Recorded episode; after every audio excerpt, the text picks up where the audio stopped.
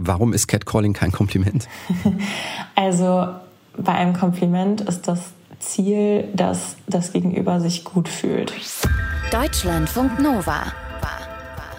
Deep Talk mit Sven Präger. Und mein Gast ist diese Woche die Aktivistin gegen Catcalling, Lisanne Richter. Hallo Lisanne. Hallo. Es wird halt nicht so richtig drüber gesprochen, weil es halt so als normal und alltäglich von den Betroffenen wahrgenommen wird. Aber das sollte es halt eben nicht sein. Und wenn man sich die Zeit nimmt, sich das mal durchzulesen, was wir so posten, dann würden, glaube ich, die allermeisten Menschen zustimmen und sagen, ja, boah, das möchte ich auch nicht erleben.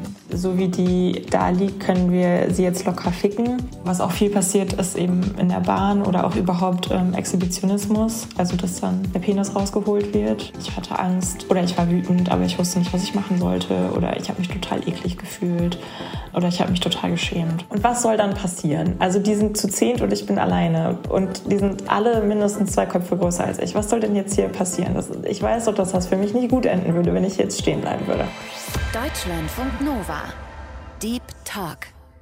Der letzte Spruch, den du mit Kreide auf die Straße geschrieben hast, weißt du, welcher das war? Ja, der, der letzte, den habe ich tatsächlich parat.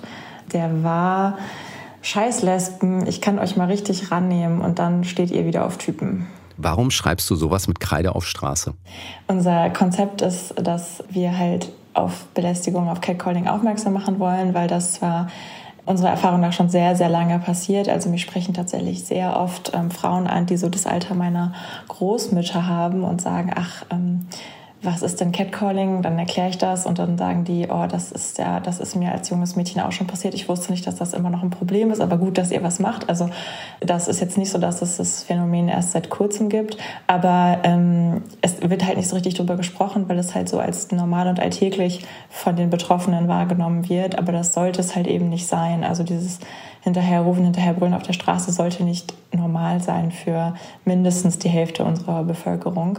Und durch das auf den Boden schreiben, das Ankreiden, machen wir halt darauf aufmerksam, halt für die Leute, die daran vorbeigehen, weil es ja ganz oft ähm, auf dem Weg zum Shoppen oder zur Schule oder zur Arbeit ist und machen sie immer darauf aufmerksam, hey, hier ist ähm, Belästigung passiert, weil wir kreiden ja die Sachen ähm, an, wo sie passiert sind. Und der zweite Aspekt ist, dass wir den Ort zurückerobern für die betroffene Person. Also wir bekommen halt die ganzen Erfahrungen über Instagram eingesendet und wollen halt für die Person, die uns das geschickt hat, den Ort zurückerobern und gleichzeitig die Gesellschaft, die vielleicht nicht davon betroffen ist oder der Teil der Gesellschaft, der nicht betroffen ist, den wollen wir halt darauf aufmerksam machen, was denn so abgeht. Wie wählt ihr die Orte aus? Also denkt ihr euch sowas wie, keine Ahnung, das ist ein typischer Nachhauseweg, wo sowas vielleicht abends am Wochenende oder so auch mal passieren äh, kann, um genau den Ort auch so zu bestimmen? Oder spielt das eigentlich keine Rolle? Je prominenter der Ort, desto besser, weil es dann sichtbar ist. Nee, wir gehen wirklich dahin, wo es passiert ist. Die schicken uns den Ort mit und dann gehen wir genau dahin. Wenn das Privatgelände ist, dann machen wir es halt irgendwie ein Stück daneben. Und wenn die halt sagen, es war auf dem Weg nach Hause, ich möchte nicht genau sagen, wo, dann machen wir es äh, genau da, wo es vielleicht mehr Leute sehen. Aber ansonsten machen wir es immer genau da, wo es passiert ist. Das, was Lisanne und andere Aktivistinnen hier tun, das nennt sich Chalkback. Sie kreiden Catcalls an, da wo sie eben passiert sind. Definiert ist Catcalling übrigens als verbale sexuelle Belästigung im öffentlichen Raum, also Hinterherpfeifen, sexistische Sprüche, Kussgeräusche, Anspielungen auf Aussehen und Körper, Anstarren bis hin zu übergriffigen Aufforderungen zum Sex oder sogar Gewaltandrohungen. Lisanne studiert in Hannover und hat den Insta-Channel Catcalls of Hannover 2019 gegründet. Und dort sind seitdem etwa 1500 Sachen gepostet worden und 400 weitere haben San und die anderen Aktivisten noch gesammelt. Dabei ist Catcalls auf Hannover nur einer von vielen. Mittlerweile gibt es mehr als 100 solcher Insta-Channel in Deutschland. Sagt ihr den Leuten dann nochmal, das haben wir gerade bei Insta gepostet oder hier ist für dich nochmal auch das Belegbild oder sowas, damit ihr auch denen so zurückmelden könnt, wir haben uns darum gekümmert?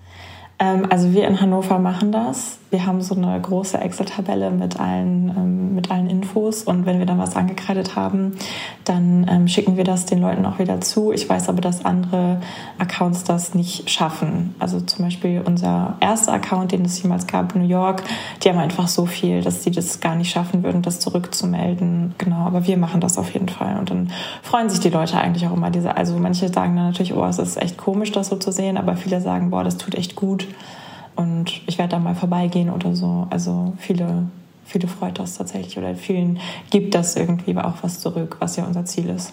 Kannst du mal einen Einblick geben? Also typische Dinge sind, es ist einfach dieses Hinterherrufen, Hinterherpfeifen, Anstarren. Viel, was so auf den Körper bezogen ist, also geiler Arsch oder ähm, lächel doch mal oder wenn man dann äh, einmal angesprochen wird und man reagiert nicht, man ignoriert das, dann kommt auch sowas, wo ja, du bist eh hässlich, du Schlampe, was wirklich sehr unlogisch ist in sich, aber gut. Für uns zählt auch, also was auch viel passiert, ist eben in der Bahn oder auch überhaupt ähm, Exhibitionismus, also dass dann der Penis rausgeholt wird ähm, gegen den Willen in der Öffentlichkeit oder dass man halt auch angefasst wird, also so zufällig, also in Anführungsstrichen zufällige Berührung am Hintern oder halt an der Brust oder so und manchmal auch gar nicht so maskiert als zufällig, sondern wirklich komplett absichtlich. Oder dass halt in der Bus, im Bus oder in der Bahn so die Nähe genutzt wird, um da irgendwie dann das äh, zu machen. Was ich noch so rausgesucht hatte, war, äh, so wie die da liegt, können wir sie jetzt locker ficken. Ähm, das war eine Situation, wo eine Frau an der E-Mail lag, also es ist ein Fluss hier in Hannover, und hat ein Buch gelesen und dann ist halt so eine Gruppe von Männern an ihr vorbeigekommen und hat das eben gesagt. Und was anderes, was auch, glaube ich, sehr typisch, was man als, woran man als erstes denkt bei Catcalling ist, dass eine aus einem Transporter ähm, rausgebrüllt würde einer Frau entgegen, was ein heftiger Arsch. Also das sind so ganz, ganz typische Beispiele. Es sind aber nicht nur jetzt Frauen betroffen oder junge Mädchen, sondern natürlich auch äh, Minderheiten, vor allen Dingen halt. Äh, das heißt, es geht auch häufig mit rassistischen äh, Äußerungen einher. Genau, es geht mit, mit ähm, Sexismus oder auch mit Queerfeindlichkeit einher. Heißt aber auch, also ich denke jetzt gerade nochmal auf dem äh, Catcalling rum von der Gruppe äh, am Fluss, wo die Frau liest. Das ist ja alles andere als nur ein Spruch. Ne? Also das ist Gruppe gegen Einzelperson. Das ist ja bedrohlichst. Das ist auch tatsächlich sehr typisch, dass ähm, entweder die, die Täter in einer Gruppe sind und die Betroffene alleine oder dass halt ein anderes extremes Machtgefälle besteht. Also zum Beispiel, dass die betroffene Person sehr, sehr jung ist und die Täter halt ähm, ja, mindestens über 30. Ähm, also das heißt nicht, dass es nicht auch junge Männer gibt. Es sind halt nun mal vor allen Dingen Männer, die das machen, auch wenn, man, wenn ich das nicht so verallgemeinern möchte. Aber öfters gibt es dann ein extremes Altersgefälle, was einfach mit einem Machtgefälle einhergeht. Oder halt irgendwie ähm, andere Unterschiede, wo dann die betroffene Person ja sich auf einmal in einer gefährlichen Situation befindet, obwohl sie gerade nur am Fluss ein Buch gelesen hat.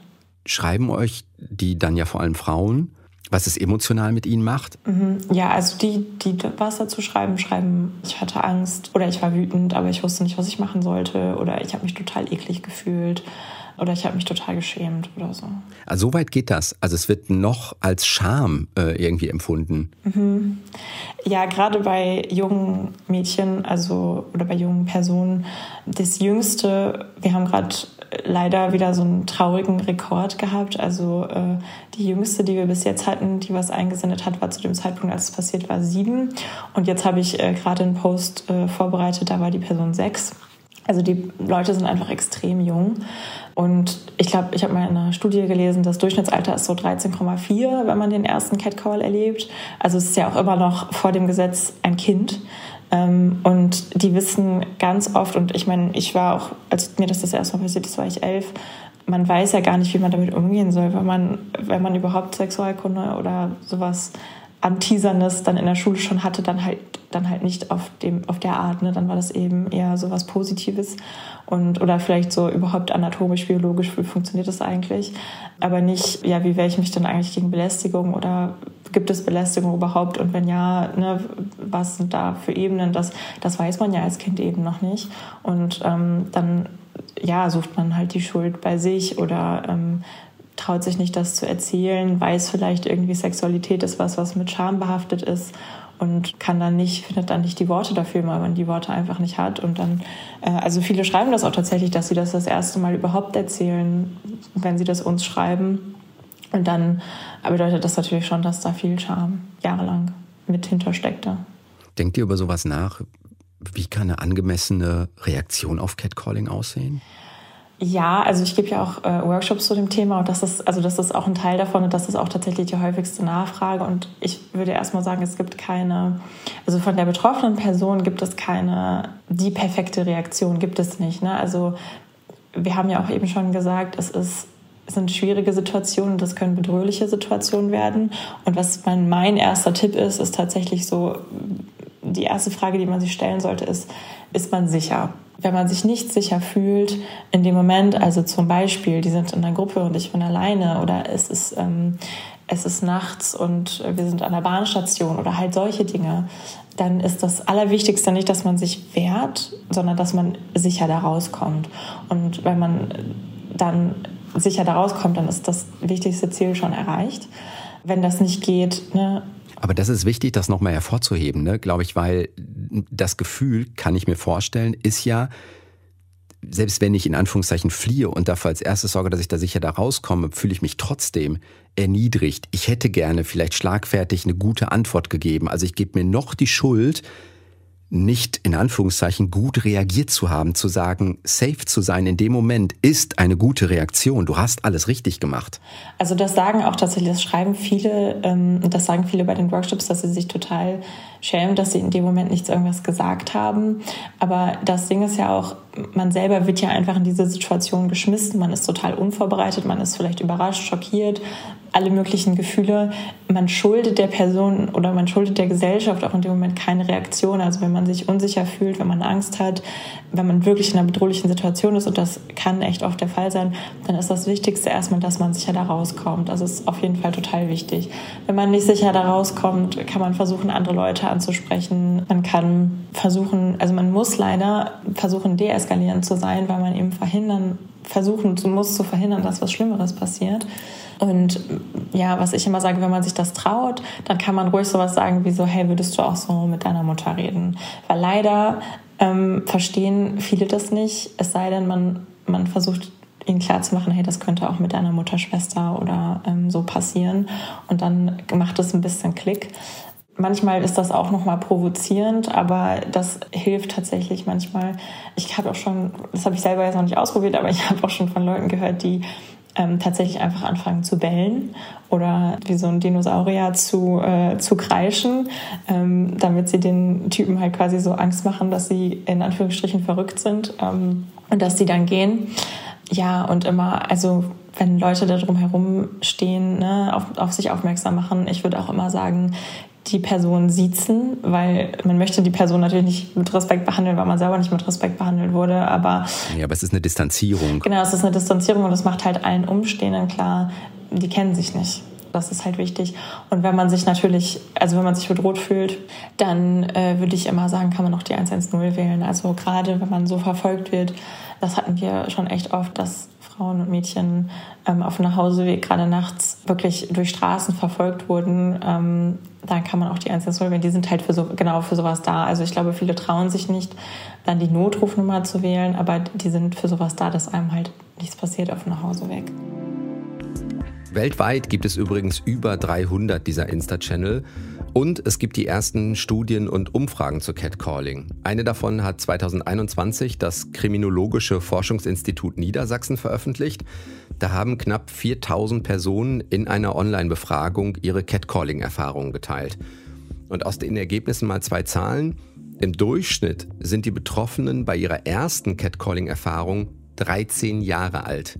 Und am häufigsten wird Catcalling mit 19 Jahren erlebt. Und betroffen sind am meisten Frauen und diversgeschlechtliche Personen. Die Workshops, wenn ich das richtig raushöre, sind ja vor allen Dingen für die Opfer von Catcalling, ne? Ähm, ich versuche das immer. Oder kommen auch Täter? Äh, ich glaube, ich weiß nicht, ob, ob äh, also es hat bis jetzt noch niemand zugegeben, ähm, aber äh, ich versuche das schon so anzulegen, dass es für alle ist. Ne? Also für Leute, die das vielleicht noch nicht erlebt haben, aber sich so darauf vorbereiten wollen, falls es mal passiert. Oder ähm, die einfach über das Thema mal sprechen wollen, weil das ja jetzt doch politische Aufmerksamkeit auch bekommt. Dann so zu informieren, was gehört eigentlich alles dazu, was beinhaltet denn eigentlich Catcalling und was machen wir eigentlich als, ähm, als Gruppe oder als Organisation, was kann man tun gegen Catcalling, was kann man als Einzelperson tun, wenn man das erlebt oder wenn man es mitbekommt, was kann man politisch tun und ja, einfach diese, ja, ich würde sagen, gesellschaftliche Dimension. Also ich hoffe, es sind Workshops für alle. Kommen die typischen Debatten dann auch auf? Ich denke an sowas wie, wenn eine Gruppe von Typen Frauen catcallt, jetzt sei nicht so sensibel oder sowas. Also tauchen solche Debatten dann auch auf? Ähm, kommt ein bisschen auf das Setting an. Also mich laden tatsächlich oft so Jugendorganisationen von Parteien ein und die sind meistens schon, äh, stehen hinter dem Thema, also hinter dem Anti-Catcalling-Thema, wollen da auch was verändern. Ich habe es aber auch schon in Schulen gemacht und da ist manchmal noch so ein bisschen Unverständnis am Anfang, aber wenn wir dann eben drüber gesprochen haben, es gibt dann ja auch so Übungen zu, äh, was ist denn ein Kompliment und was ist Catcalling, dann am Ende verstehen sie den Unterschied und ähm, kannst du mal kurz erklären? Also warum ist, warum ist Catcalling kein Kompliment?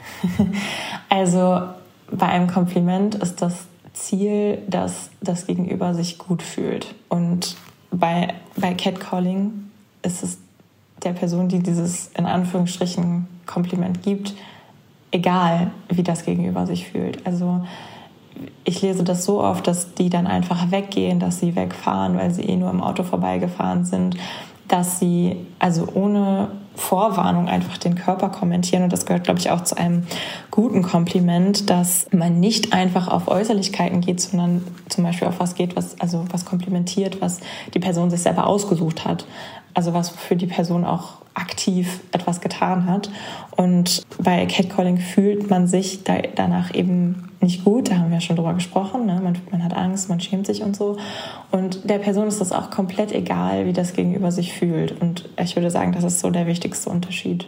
Wie weit geht ihr in eurer Definition? Also wo beginnt für euch Catcalling, wenn man jetzt mal sagt, ja, es geht so um verbale, sexuelle Belästigung im öffentlichen Raum? Also wo beginnt's und wie weit geht's? Ähm, ich habe über sowas gerade nachgedacht. Ja, es sind ja auch schon Blicke manchmal, die, da geht mein Gedankengang gerade so hin.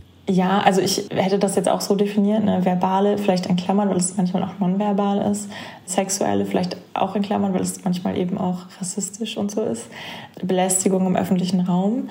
Aber nicht nur wir, sondern auch viele Erhebungen. Es gibt ja mittlerweile immer mehr Studien zu dem Thema, zählen zum Beispiel auch sowas wie penetrantes Anstarren dazu.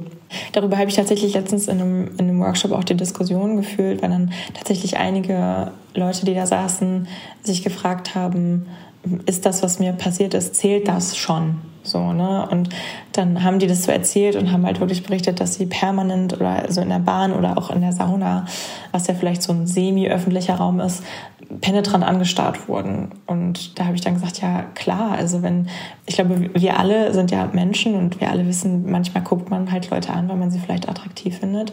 Aber es gibt einen Unterschied zwischen, ich gucke ein, zwei Mal hin, vielleicht unauffällig, sodass die andere Person das auch nicht merkt und ich setze mich wirklich gegenüber hin, starre die ganze Fahrt über, wenn wir jetzt die Bahn nehmen, die Person an, mache vielleicht noch irgendwelche komischen Bewegungen mit meiner Zunge oder leck mir so über die Lippen. Das ist ja eindeutig ein Unterschied und klar ist das schwer, da eine Grenze zu ziehen.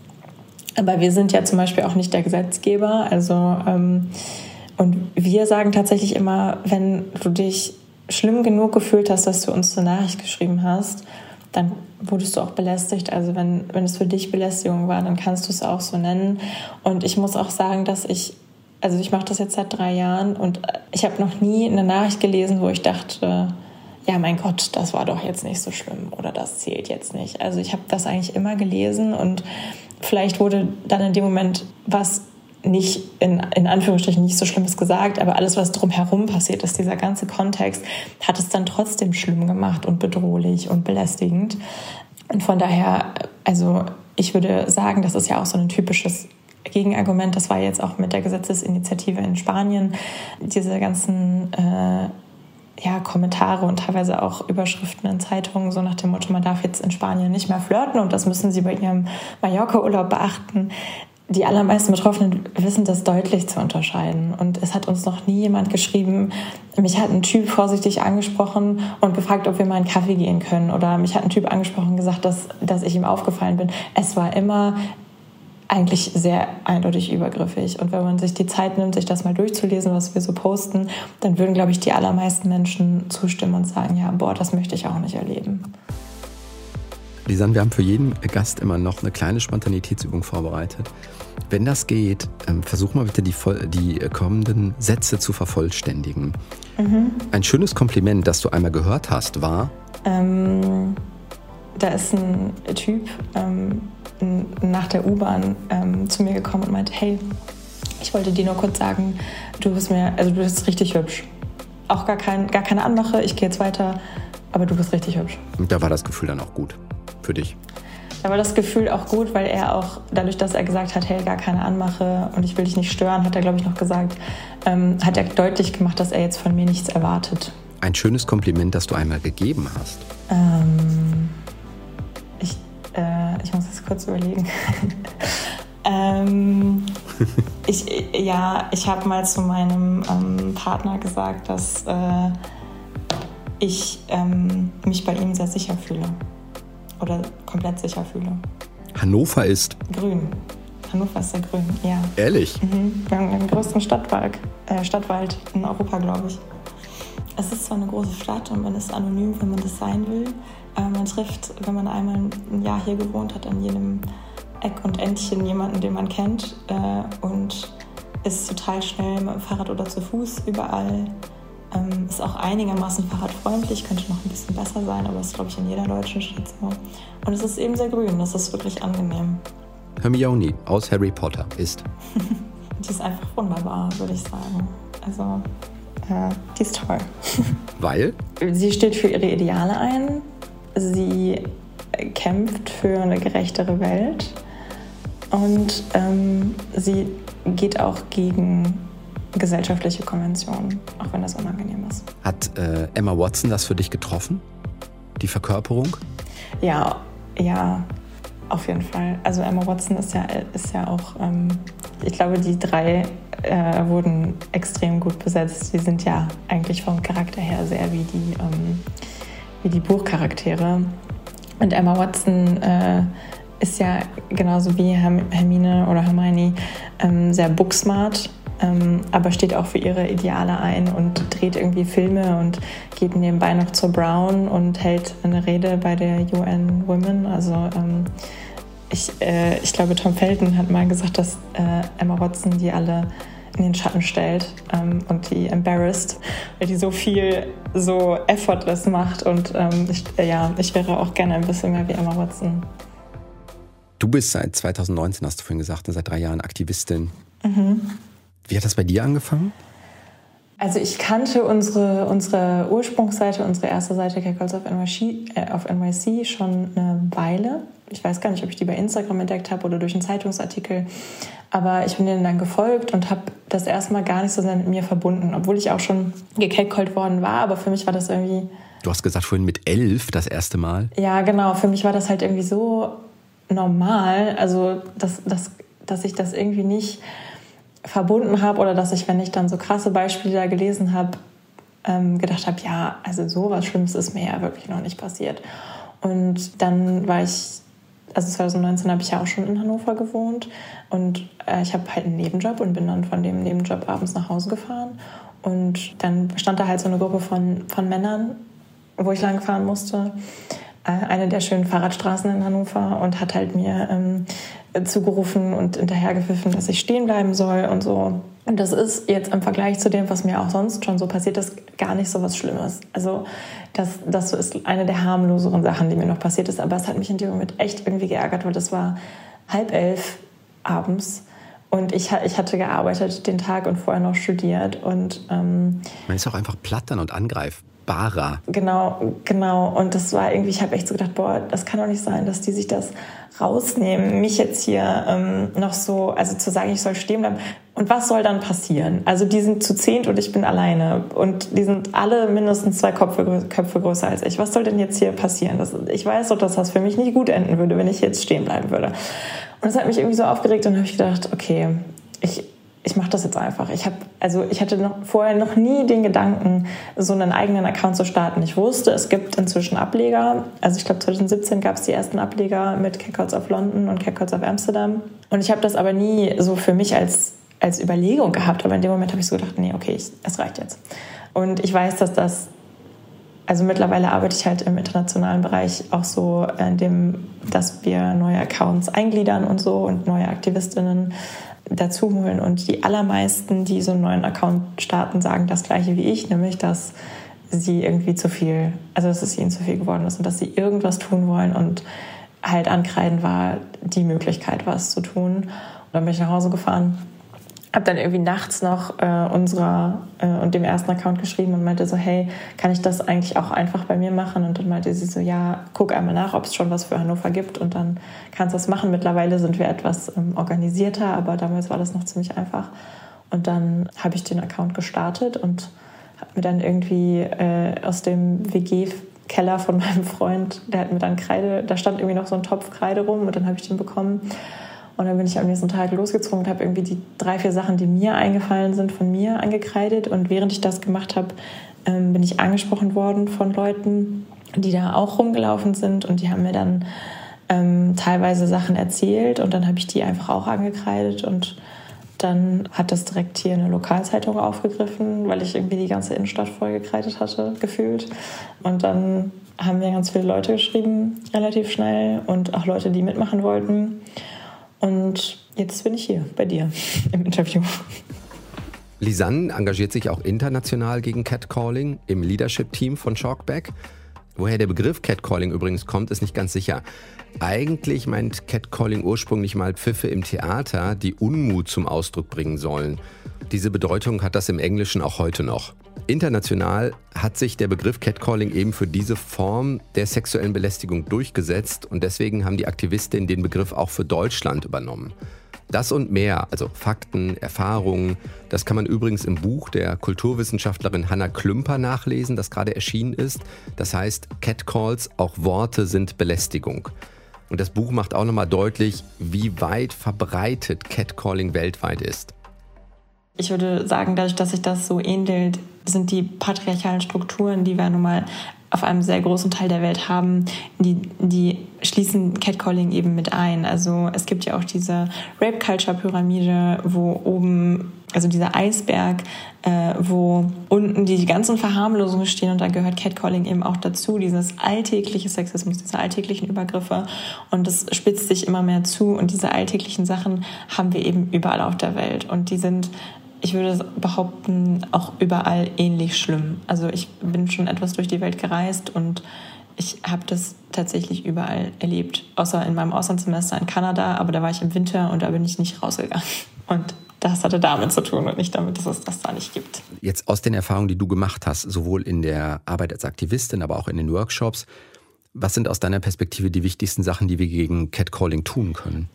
Äh, ich würde sagen, auf jeden Fall Aufklärung. Also, dass man Menschen, äh, gerade junge Menschen, aber überhaupt Menschen, klar macht, dass das eben keine Komplimente sind, dass das übergriffig ist, dass, wenn ihnen das passiert, dass sie dann was dagegen sagen können, was dagegen tun können, aber auch, dass sie das halt selber nicht mehr machen ne? und dass äh, sie vielleicht, wenn sie das im Freundeskreis mitbekommen, dagegen den Mund aufmachen.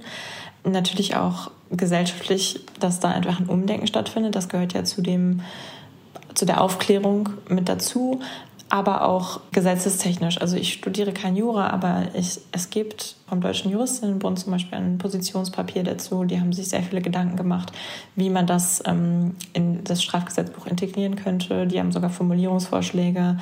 Die Grünen hatten das auch mit in ihrem Wahlprogramm. Also dass Catcalling strafbar sein soll. Genau, dass es strafbar sein soll. Ja, natürlich muss man sich dann Gedanken machen, wie, wenn man das anzeigen würde, wie erfolgreich wäre denn das, wenn man den Täter eben nicht kennt, wenn der Täter sofort weg ist. Aber ich finde, also ein Gesetz gibt ja, sagt ja aus, oder Gesetze sagen aus, was für Normen und Werten wir uns in unserer Gesellschaft verschrieben haben und das immer noch nicht verboten ist. Also es könnte ja auch nur eine Ordnungswidrigkeit sein. Also zum Beispiel sowas wie Beleidigung ist ja heute jetzt auch schon verboten. Aber da zählt Catcalling halt nicht mit rein, weil geiler Arsch ist halt für den Gesetzgeber oder für ähm, einen Richter keine Beleidigung. Ähm, sowas wie du Schlampe schon, aber geiler Arsch, geile Titten, das kann man einfach so sagen und das ist in Ordnung noch. Also offiziell. Ich finde es nicht in Ordnung. Hast du das Gefühl, dass aus den Jahren der Tätigkeit als Aktivistin ja, du auch selbst an dir ein Stück Empowerment, ein Stück Zurückerobern der Orte auch wirklich spürst? Ist das spürbar für dich? Oder sind wir da noch nicht? Mm, also es passiert mir immer noch, aber ich fühle mich auf jeden Fall stärker damit umzugehen. Und das ist jetzt natürlich was sehr Spezielles auf mich, aber ich lese ja unsere ganzen Nachrichten und ich lese halt, wie Leute uns immer wieder schreiben, boah, das ist so toll, was ihr macht, danke, danke, danke. Und das bestärkt mich natürlich schon und ähm, mittlerweile reden wir ja auch, also ich rede viel mit LokalpolitikerInnen und mit Leuten, die irgendwie in Machtpositionen sind und allein, dass die uns zuhören, dass sie mit uns sprechen wollen und die auch alle sagen, gut, dass ihr das macht. Ne? Oder auch die am Anfang erwähnten älteren Damen im Alter meiner Großmutter, die sagen, ach, das passiert immer noch, ja gut, dass sie was dagegen tun.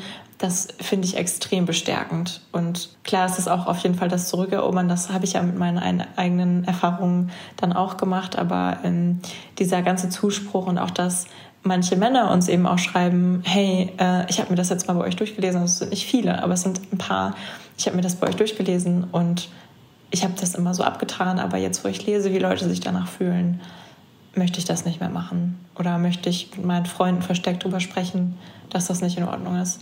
Und das ist schon empowernd auf jeden Fall. Sagt Lisanne Richter von den Catcalls of Hannover. War diese Woche zu Gast im Deep Talk in Deutschland Nova. Lisanne, vielen Dank für deine Zeit. Gerne. Das war der Deep Talk für diese Woche. Wenn ihr das mögt, dann lasst uns gerne ein paar Sterne da.